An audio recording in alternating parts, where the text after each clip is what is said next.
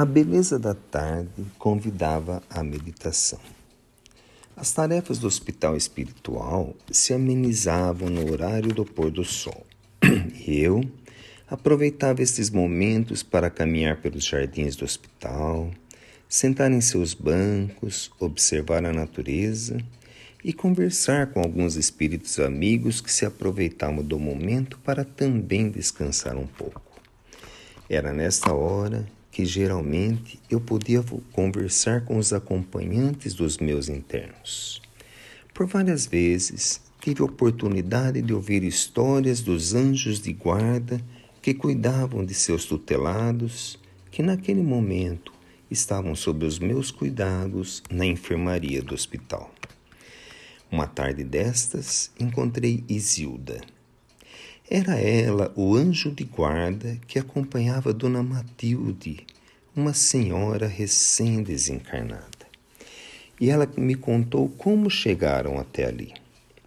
Isilda cuidava de uma jovem que necessitava de socorros urgentes. Como anjo de guarda, os espíritos protetores têm também suas limitações na capacidade de ajudar seus tutelados. E uma das limitações é quando necessitam de ajuda material, de um alimento, de um agasalho. Não podem eles fabricá-los por si. O que podem fazer é inspirar a outros amigos que estão no corpo da terra que se disponham a servir de mão amiga para esta tarefa. A necessidade maior da jovem era no campo da alimentação. Ela estava passando fome. A fraqueza já se fazia em seu corpo e a debilidade poderia trazer prejuízos graves à saúde. Fazendo-se de guia e amparando os passos da jovem, Isilda levou-a a uma casa abastada, onde com certeza haveria um prato de comida sobrando. Mas a recepção na porta foi fria e a tristeza se fez maior no rosto da jovem. Não desanimando, Isilda conduziu-a a uma casa onde sabia que as pessoas tinham a religião do Cristo como diretriz, mas a recepção foi idêntica e a angústia se fez ainda maior. Foi quando Isilda ergueu ao alto uma prece, pedindo inspiração e socorro.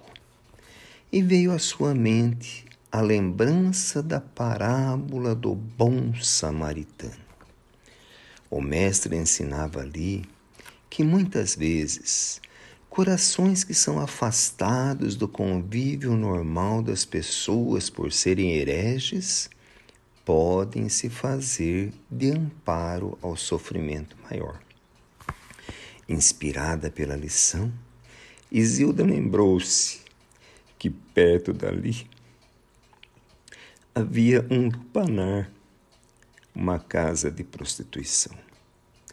Para lá se dirigiu e encontrou no coração de uma moça que ali se encontrava resposta aos seus pedidos. Encaminhou para lá a moça que foi recebida por outra de nome Matilde, que não só a alimentou, como agasalhou com a vestimenta que dispunha. O agradecimento de Zilda se fez em uma prece pedindo ajuda, não só à sua tutelada que estava faminta, mas também para aquela que a recebeu. O tempo passou, seus destinos se vincularam. As preces de Isilda acorreram outros corações amigos que passaram a trabalhar para Matilde. Aos poucos, ela foi afastada daquele local de prostituição.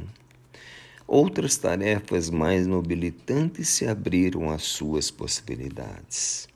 Não foi possível ela se refazer, ela refazer o ambiente doméstico para a formação de um novo lar, porque a solidão ainda era necessária para as mudanças em seu coração.